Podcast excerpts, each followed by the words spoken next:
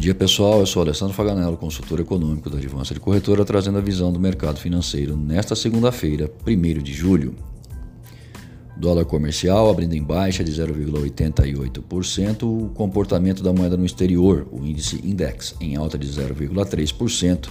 Já para o mês de agosto, a moeda é cotada em baixa de 0,8%.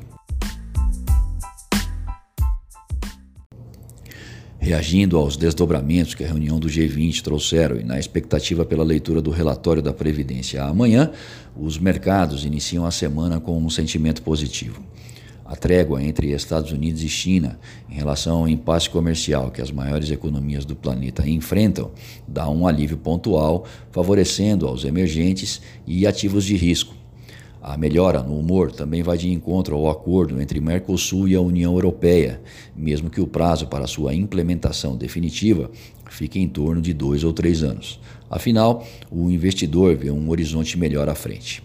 Os dias chaves para o comportamento dos mercados nesta semana são a terça-feira no Brasil, dado a possibilidade da comissão especial aprovar o relatório das novas regras de aposentadoria, e a sexta-feira, que trará dos Estados Unidos o relatório geral do mercado de trabalho, o payroll. De um modo geral, o mês de julho pode trazer a aprovação da Previdência na Câmara e, nessa conjuntura, a redução da Selic e da taxa de juro americano, ambos em 31 de julho. Se interesses próprios partidários ou a oposição não obstruírem os trabalhos, os mercados agradecem.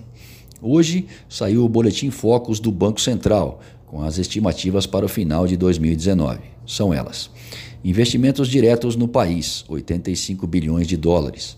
Balança comercial, 50,80 bilhões de dólares.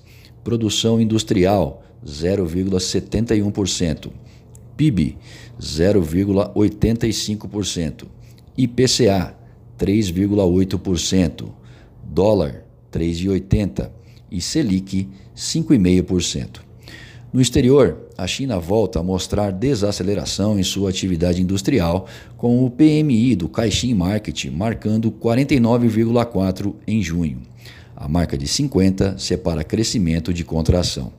A zona do euro também retraiu, com o PMI final da indústria do IHS Market indo a 47,6.